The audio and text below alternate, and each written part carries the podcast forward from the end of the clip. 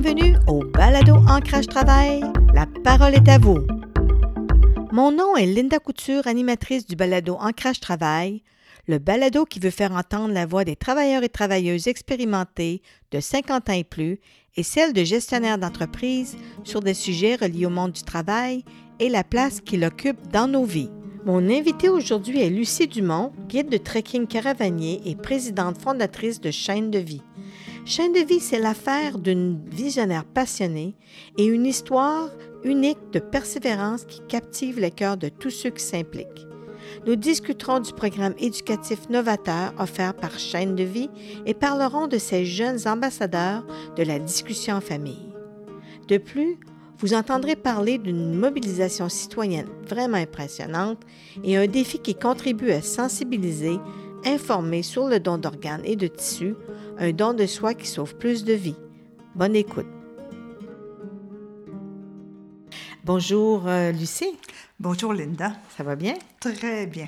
OK, on va faire une bonne entrevue parce que je pense que c'est un sujet, on doit en parler euh, parce que tout le monde va être euh, dans cette situation-là.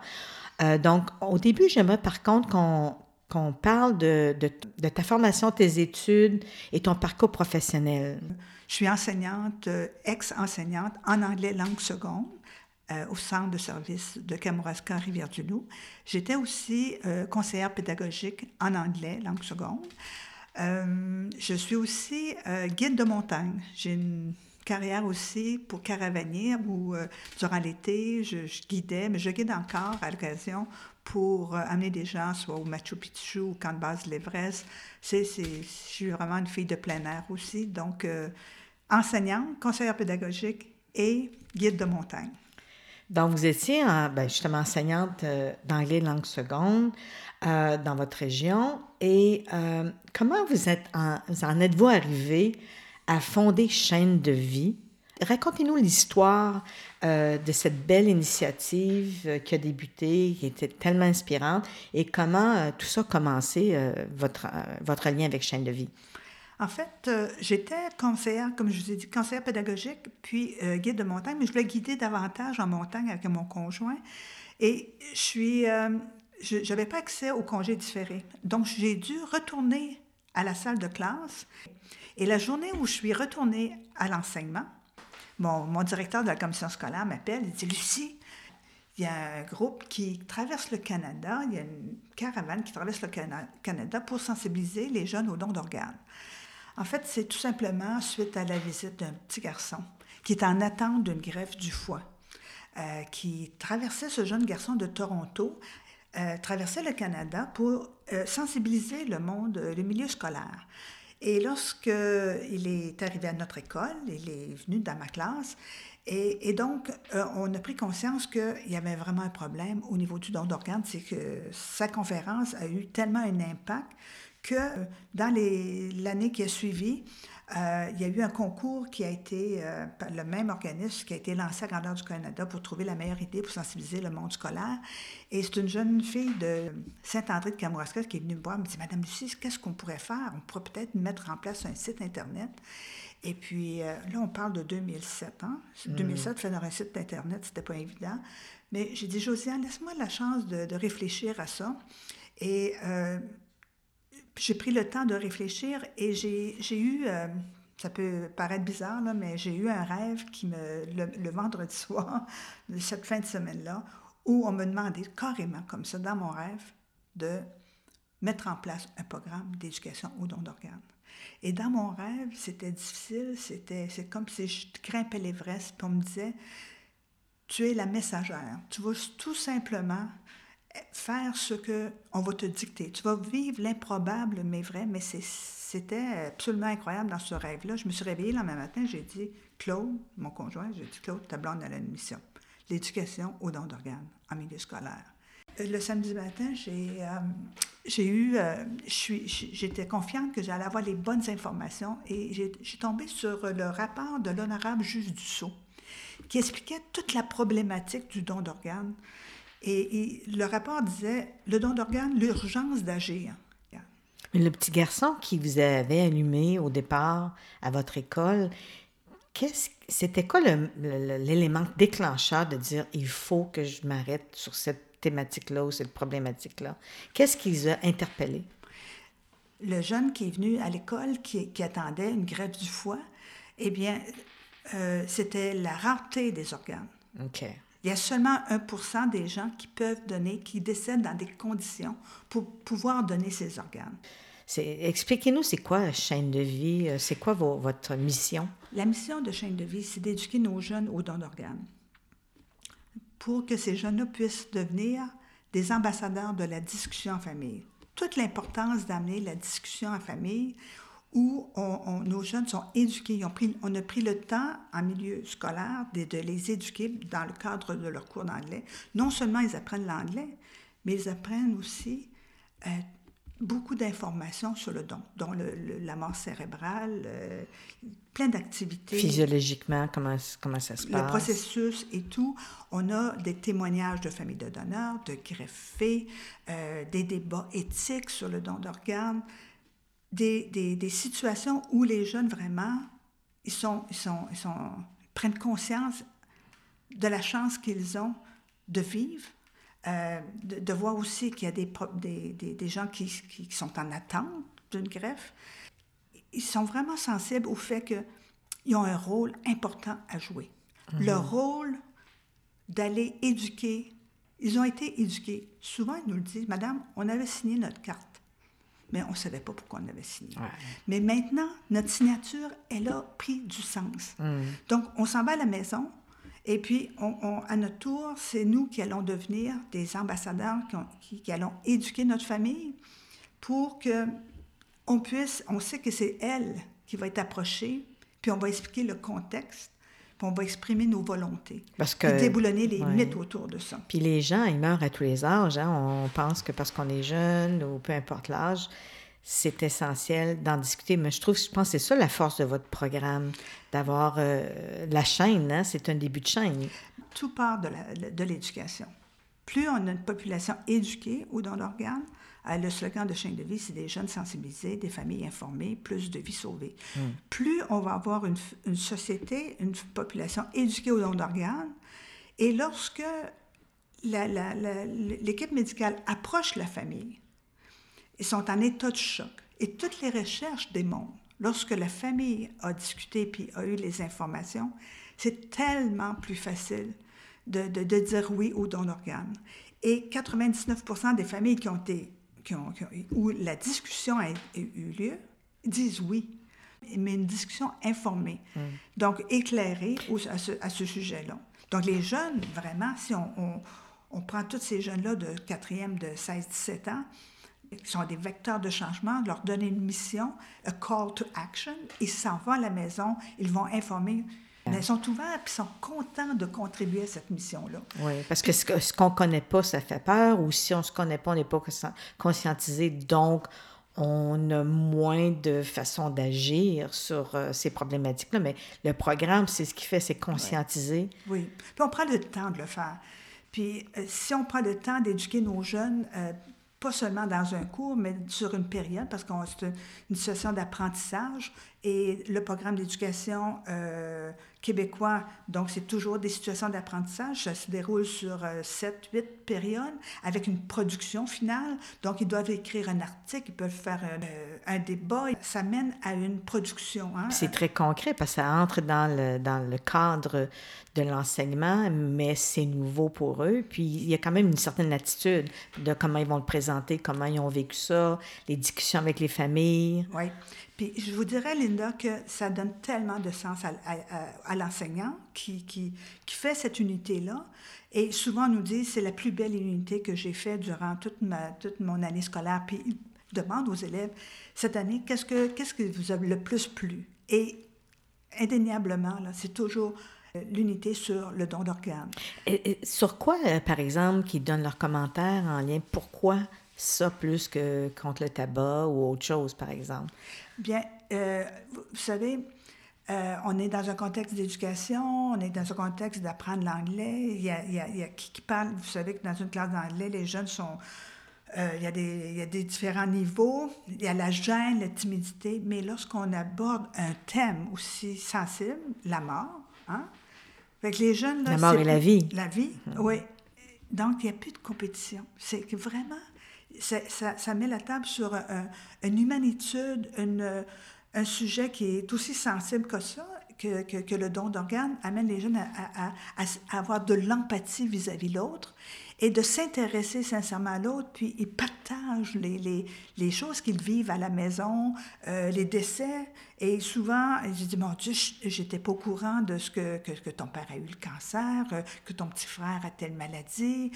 C'est donc, on s'aide à, à- à parler l'anglais, à, échanger. Il y, a, il y a un journaliste qui me disait, Madame, vous êtes courageuse de- d'amener un thème, euh, de parler de la mort. Non, on donne plus de vie. Et je vous dirais qu'ils quittent la classe là, avec une appréciation de, de- de- d'être là, d'être vivant. Euh, on me dit, ah, madame, mes boutons, c'est plus important. Là. Là, vraiment, là, j'apprécie, j'apprécie d'être là, de, de- vivre, puis de voir qu'il y a des jeunes qui sont en attente d'un rein, Ouais, d'un ouais. cœur, de- des poumons.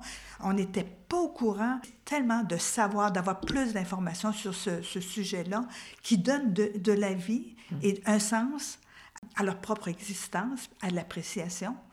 Donc, euh, Les, ben, les familles aussi, quand ils discutent en famille, vous avez sûrement eu des commentaires, comment, euh, comment ça fonctionne? Quand ils discutent avec leur famille? Ben, Avez-vous des Oui, témoignages? puis c'est intergénérationnel. Il y a des gens qui disent Hey, J'ai parlé avec mon grand-père, euh, Madame Dumont, j'ai parlé avec mon grand-père. Il dit Ben, voyons donc, euh, à, je- à 70 ans, là, je plus bon, il n'y a plus rien qui est bon. Ben non, grand-papa, tu peux. Tu savais-tu que le plus vieux d'honneur avait 92 ans? Ah, Ah ouais? ouais? Pouvez-vous en parler un petit peu là-dessus? Ah, ben oui, euh, oui, il y a une belle histoire de, de- qui s'est passée au Québec. On a une jeune fille de- qui est partie pour euh, l'Ontario. Et euh, en arrivant dans, dans une auberge jeunesse, il- euh, elle- a perdu connaissance en, en, de- en sortant de sa chambre. Euh, elle a eu euh, une hépatite là, du foie, une- un microbe qui s'est attaqué à son foie. ouais. Et, et on on, on- on l'a emmené d'urgence, évidemment, à l'hôpital. Et on avait besoin de la transplanter immédiatement. Et elle fallait, il fallait lui donner un, un nouveau foie. Et au même moment, il y a un, un- un fermier du nord de l'Ontario qui est décédé d'un accident de tracteur, 88 ans, qui avait signé sa carte, qui avait partagé ses volontés avec sa, conjointe et qui l'a fait don. Et on n'avait jamais transplanté un, foie de 88 ans chez une fille de, de 18 ans. Et on n'avait pas le choix, là. On va lui donner ce foie-là. Ben aujourd'hui, Audrey Deschenaux, de Sorel-Tracé, elle a le plus vieux foie. Je pense que son foie, il a 107 ans maintenant. Elle a également trois jeunes filles. Puis ce qui est incroyable, c'est que le jeune homme qui l'avait découvert à ce moment-là, à l'extérieur, c'est devenu son mari, David. Ah, mon Dieu! Fait que c'est une belle histoire. Donc, euh, Ouais. demain, justement, je, je donne une formation chez Indivie Sorel. Wow. Elle sera présente pour donner son témoignage. Vraiment une belle histoire. Donc, il n'y a pas d'âge. Il n'y a pas d'âge, ça, ça va dans les deux sens. Donc, Oui. les gens oublient, euh, ben, qu'est-ce que je vaux maintenant, mais vous voyez, euh, on Oui. voit bien que le corps est, est bien fait aussi. Oui, on là. peut sauver Ouais. jusqu'à huit vies, hein, Linda? Le don de, d'une personne, c'est, jusqu'à huit vies qu'on peut sauver. Ben, mais en je- moyenne, c'est quatre, quatre à cinq personnes. Mais justement, parce que là, vous parlez d'organes, mais il y a aussi, que, que peut-être c'est moins connu, c'est le don d'organes et de tissus. Pouvez-vous nous dire euh, comment ça fonctionne, les, les critères euh, euh, des greffés ou des donneurs par rapport à un et, et vers l'autre? Vous avez parlé du 1 tout à l'heure, qui peuvent recevoir dans des conditions spécifiques là, de mort cérébrale. Mais le niveau du don de tissus, il y a- plus d'avantages dans un sens à, donner? Oui, euh, on n'a pas besoin de mourir dans une mort cérébrale. 99% des gens qui décèdent peuvent donner leur tissu. Euh, et quand on parle de tissu, euh, Linda, on parle de, de ligaments, de, de- d'os, euh, on peut parler de valves cardiaques, on peut même, sauver des vies hein, avec les, valves. On parle de, de la cornée. Euh, ah, j'ai dit les tendons. Euh, si on va voir sur chaîne-de-vie.org, sur notre euh, site, vous allez voir tous les tissus qui sont possibles.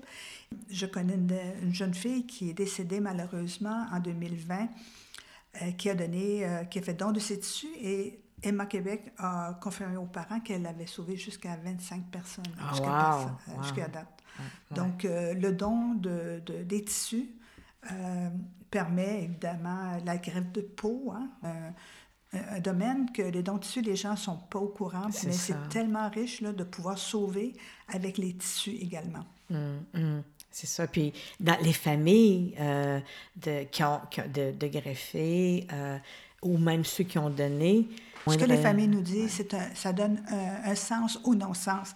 Et le fait d'avoir contribué à aider d'autres familles, est-ce que me, René Tapp, qui est une famille de donneurs, me, me partageait, il dit Lucie, écoute, c'est euh, c'est, ça fait du bien de savoir qu'il y a d'autres familles qui ne vivent pas ce qu'on vit, hmm. qu'on a pu contribuer à sauver avec... Euh, ils ont donné, ils ont accepté de donner les organes de leur fille Stéphanie et elle a sauvé quatre vies. C'est un rappel que ça, elle n'est pas morte en vain. Hmm. Elle est, elle, est, il y a quatre, quatre, quatre, personnes et ils ont su que ces quatre personnes-là euh, continuent, elles sont, en bonne santé présentement. Mm. Donc, euh, ça fait du bien de, de, mm. de savoir qu'il y a d'autres personnes qui vivent. Mais, mais justement, répétez-nous la, la, statistique qui est quand même assez euh, incroyable au niveau de, des, des, personnes en attente d'un organe au-dessus versus le nombre de donneurs qu'on a au Québec juste donner un exemple qui, est, qui, frappant. Il y a environ 60 000 personnes au Québec qui décèdent à tous les ans. Il faut identifier les donneurs potentiels. L'année passée, je pense qu'on a eu autour de 750 euh, donneurs potentiels qui ont été identifiés à Transplant Québec, que les maisons ont identifiés, qui ont référé à Transplant Québec. Sur ces 750 personnes-là, au final, euh, il y a eu 150 euh, personnes qui ont donné. Donc, il y a eu des refus de famille également. Il y a eu à peu près 30% de refus de famille, mais il y a eu aussi euh, des organes qui n'étaient euh, pas viables euh, également. Donc, on est parti de 60 000 personnes qui sont, qui sont décédées, puis on est tombé à 150 personnes de donneurs officiels.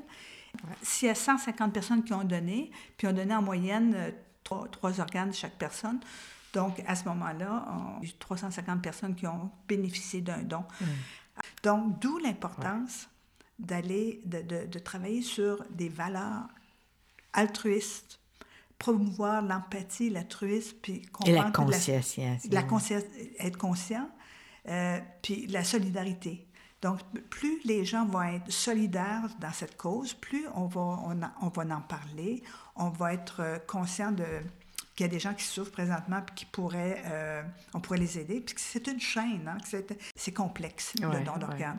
Donc, la sensibilisation, ce que vous faites, euh, la conscientisation, l'éducation, c'est votre, vraiment votre mandat de base, hein, c'est ça? Vous faites du travail au niveau des écoles. Combien d'écoles participent au Québec?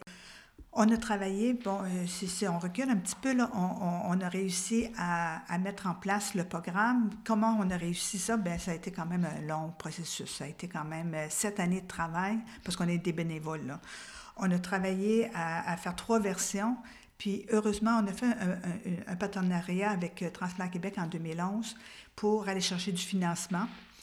Et on a réussi à aller chercher 250 000 de, de, Desjardins pour produire la trousse pédagogique euh, professionnelle, mhm. seulement en anglais pour l'instant, et parce que se vit dans les cours d'anglais. C'est ça. Donc, euh, et il faut euh, donner une formation.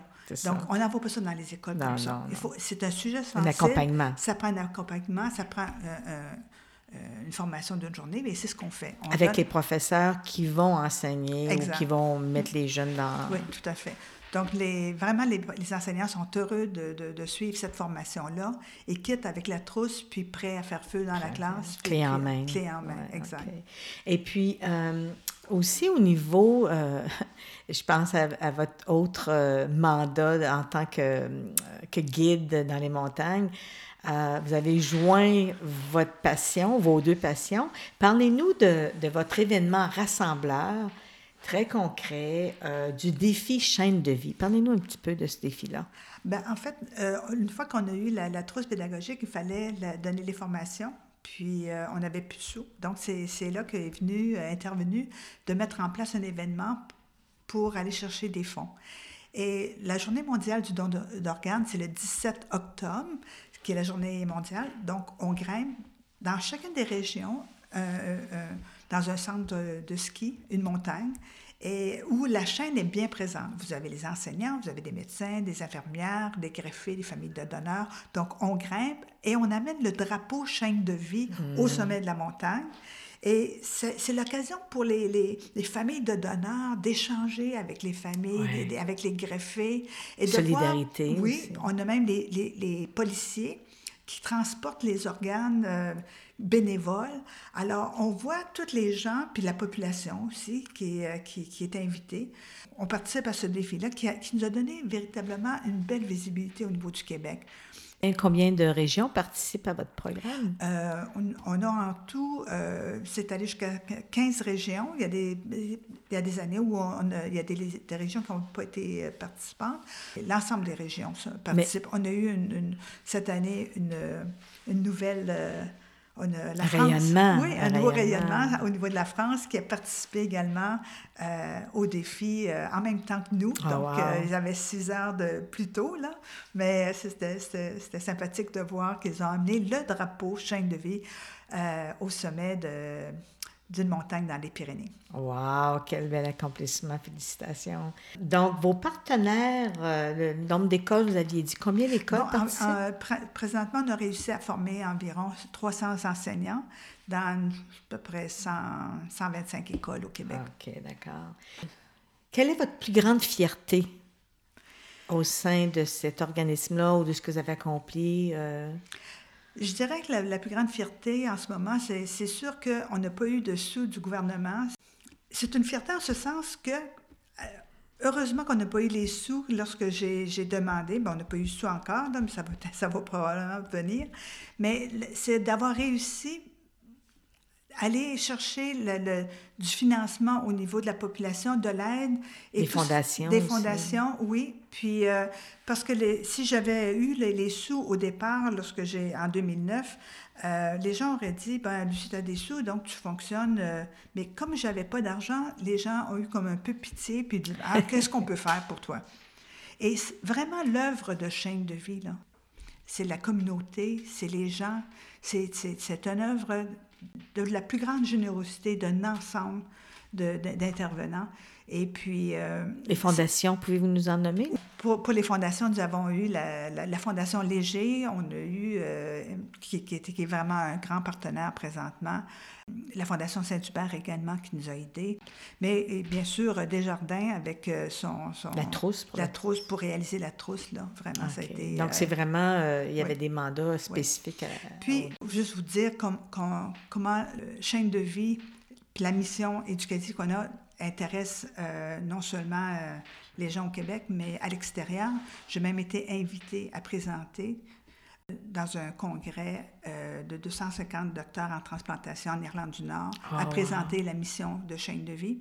Donc, c'est vraiment une belle fierté. Puis cette année, on a eu le prix de la Fondation canadienne du rein à l'échelle du, Ca- du- du Canada, le prix don d'organes et de transplantation. C'est vraiment un, un beau prix. En 2018, de Transplant Québec. Euh, de l'Université de Sherbrooke en éducation, on a eu le, euh, lors d'une émission avec Julie Schneider, c'est le prix en éducation. Donc, euh, c'est... c'est, euh, Donc, vous êtes vraiment démarqué à ce niveau-là. Là. Oui. Ouais, Oui, ouais, oui, oui, oui. Puis ça, donc, ben, félicitations encore. Merci beaucoup. Euh, dans un autre ordre d'idée aussi, euh, on parle beaucoup au niveau du don et des greffés. Quelles sont les trois choses essentielles pour faire bénéficier euh, nos dons d'organes et de tissus? Ben, pour maximiser, pour euh, que ce soit, pour améliorer les conditions, les stratégies à adopter pour, euh, pour un meilleur fonctionnement, pour plus de dons, ben, il y a trois choses.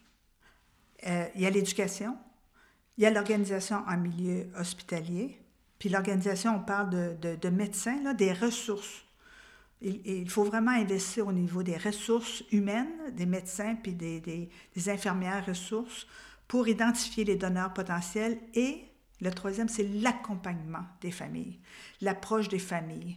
On ne dira jamais assez, là, parce que c'est vraiment ce que l'Espagne, qui est pays numéro un au monde, il faut dire que l'Espagne, pays numéro un au monde, qui a le consentement présumé, pendant dix ans, de 1979 à 89, il n'y a eu aucune amélioration avec le consentement présumé. En 89, ils ont compris qu'il fallait investir dans les structures, dans l'organisation. Ils ont mis les ressources humaines, financières, au niveau de l'organisation pour identifier les donneurs potentiels et les personnes pour approcher les familles. Et les rôles étaient dans le fond. Hein. Oui, approcher les familles pour aller, euh, pour, puis aussi massivement en éducation, pour aller, euh, euh, ils sont allés dans les collèges, les universités. Et l'année subséquente, en 90, immédiatement, ils sont devenus le pays numéro un au monde. Et depuis, ils sont restés pays numéro un au monde. Et il le dit haut et fort structure, organisation, éducation et la fierté. Ils mettent beaucoup, beaucoup d'emphase sur euh, la fierté nationale d'être numéro un, puis de, de mettre les structures, puis euh, toutes les, les, valeurs qui sont les valeurs humaines, les valeurs d'empathie, d'altruisme. D'accompagnement. Oui, puis, euh, puis de, de, solidarité. Donc, les, les, les Espagnols sont fiers, hmm. bien sûr, ils sont numéro un, là, mais ils sont fiers euh, du fait qu'ils ont mis les, les, conditions pour pouvoir maximiser le don d'organes et la transplantation. Mais il y a un autre volet qui est important. C'est bien d'augmenter le don d'organes, mais aussi, il faut prendre conscience qu'il faut prendre soin de sa santé. Parce que là, on s'en va dans un, paradigme aussi, un autre, euh, c'est le fait que d'avoir, on a de plus en plus de demandes, parce qu'il y a encore, il y a, de plus en plus de, maladies chroniques, diabète, euh, maladie du cœur. Notre système, est-ce que notre système peut accueillir ces demandes-là euh, de plus en plus grandissantes? Non. Au Québec, vous parlez là. Au Québec et partout. c'est la même, c'est le même problème partout. On a une population qui est de plus en plus malade avec ces maladies sédentaires et vieillissantes. Donc, plus besoin, on travaille fort pour augmenter le don d'organes, mais si la conscience des gens qu'on ne prend pas soin de, de, sa, de sa santé, euh, notre système non plus, euh, il ne peut pas euh, survenir à toutes ces demandes-là. Ça améliore toute la santé globale aussi en le faisant pas juste pour le don d'organes, mais pour tout ce qui nous entoure dans notre société. je veux dire, c'est pourquoi que le programme d'éducation au don d'organes vise non seulement l'éducation au don d'organes, mais aussi la prise de conscience mm. de la valeur inestimable d'un corps en santé, puis de toute l'importance à prendre soin. Nos jeunes, vous savez, les changements passent par les jeunes, mais par la prise de conscience. Et jamais dans ma vie, j'ai vu une, unité toucher autant les jeunes.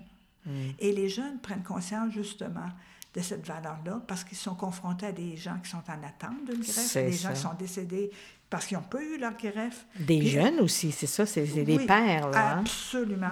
Puis ils disent, hey, madame, on, a toute cette santé-là, puis on, et le, vous savez que, hein, j'annonce rien en disant que le vapotage, là, présentement, c'est rampant là, dans les écoles. Un, élève sur quatre, là, un élève sur trois en secondaire 4, 5 euh, fume.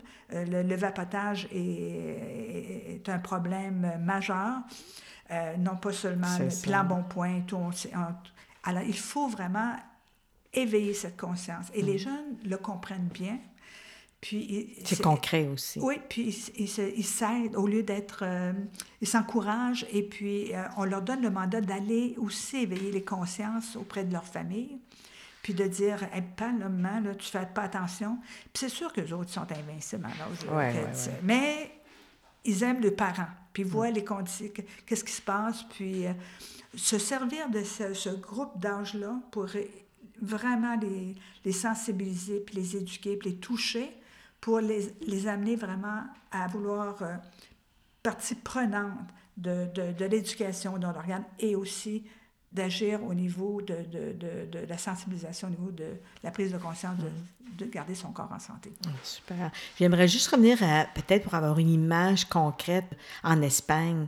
Oui. Donnez-nous un exemple de les dix ans où ça n'avait pas changé versus quand ils ont, ils ont mm-hmm. mis les ressources en place, l'éducation et tout. Exact quelles ont été les, les la différence dans les, au niveau des dons ah, le, C'est qu'on parle en termes de, du nombre de donneurs en, par million d'habitants. Donc, euh, au, Canada, euh, puis au Québec, c'est sensiblement la même chose. On a autour de 20, 20 donneurs par million d'habitants.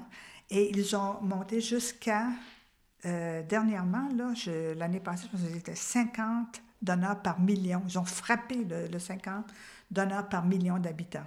Donc, c'est presque, presque le triple. Oui, c'est ça. Wow. C'est phénoménal. C'est phénoménal. Oui, puis aussi, il faut, faut, penser qu'ils euh, ont eu d'autres mesures. Entre autres, ils acceptent euh, euh, plus de donneurs. Euh, ils font des transplantations sur des personnes plus âgées. Alors, donc, des personnes en, en, haut de 60, 70 ans, ils vont faire plus de transplantations. Donc, il faut faire attention aussi parce que ce que les médecins me disent, c'est pas toujours. Euh, est-ce que tous les organes sont viables? Est-ce que des rejets aussi? oui, mm. c'est pas la transplantation à tout prix, là. Il faut faire attention. Euh, nous, au Canada, cependant, on est meilleur au niveau de, euh, du don vivant. Ah oui, parlez-nous-en. Le don vivant, donc on peut donner de son vivant le, un rein ou une partie de son foie. Les gens ne sont pas au courant qu'une partie de ton foie, tu donnes juste le tiers de ton foie, et, ton foie va reprendre sa dimension dans l'espace de 3-4 mois. C'est quand même impressionnant. Le, c'est le seul organe qui a la capacité de se régénérer.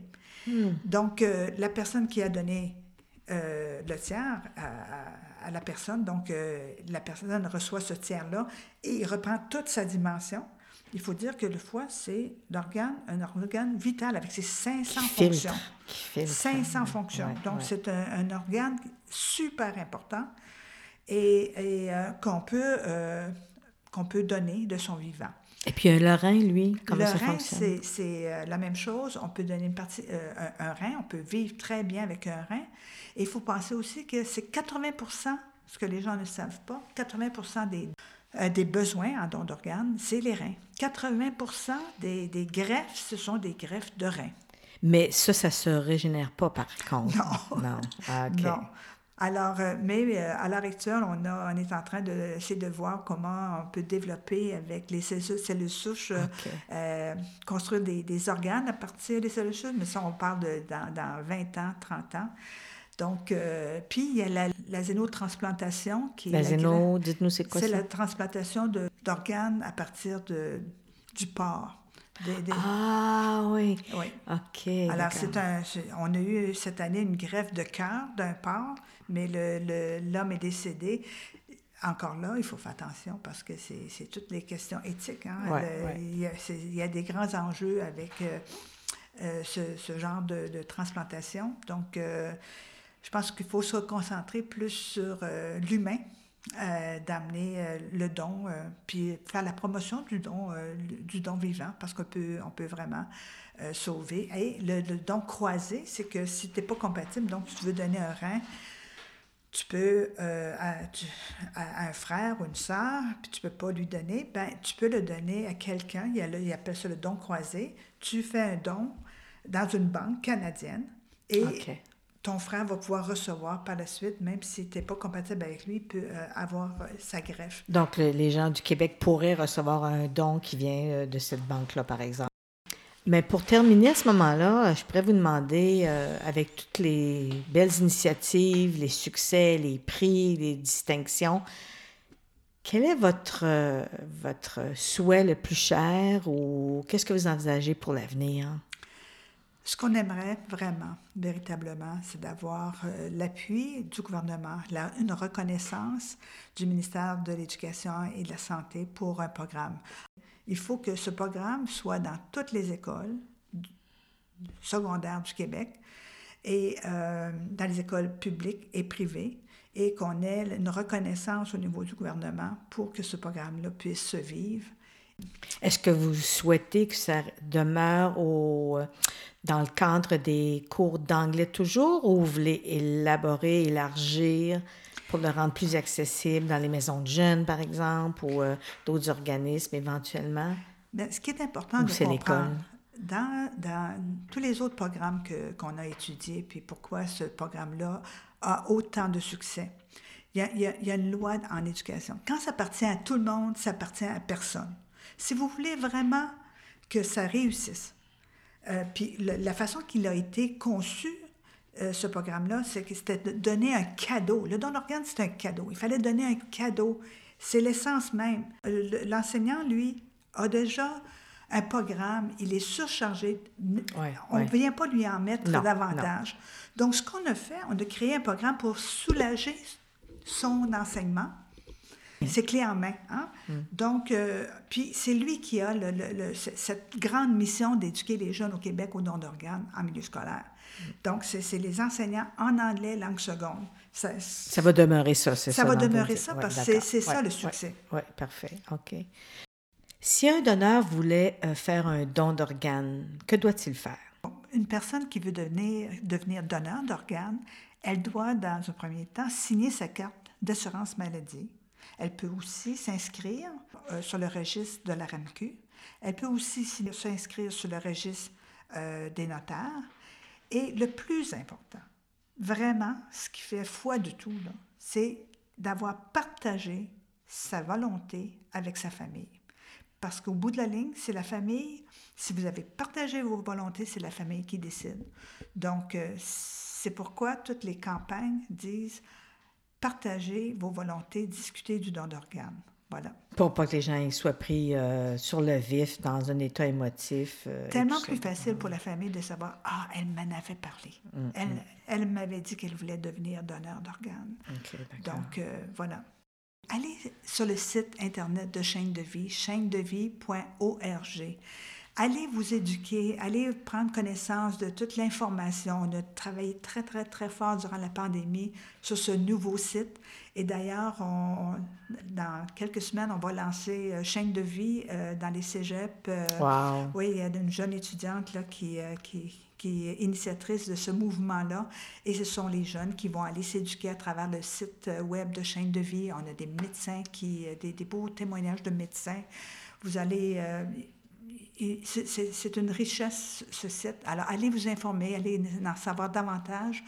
Euh, puis partager vos volontés euh, en famille. En sachant que les gens sont beaucoup sur Internet, bien, euh, c'est une bonne façon de s'éduquer sans pression, puis de s'ouvrir à, quelque chose de, beau et un beau cadeau. Merci infiniment de votre apport et je pense qu'on a besoin de continuer et en espérant que les gens vont apprécier euh, votre initiative et que ça va faire des petits ailleurs. Merci. Merci beaucoup, Linda, de m'avoir accueilli. Puis, euh, merci beaucoup, Linda. Merci aux auditeurs et auditrices d'avoir écouté cet épisode d'Ancrage Travail. Voulez-vous en connaître davantage sur différents enjeux qui touchent le monde du travail? Alors suivez-nous sur facebook.com barre oblique Ancrage Travail et partagez dans vos réseaux. Au revoir et à notre prochain épisode.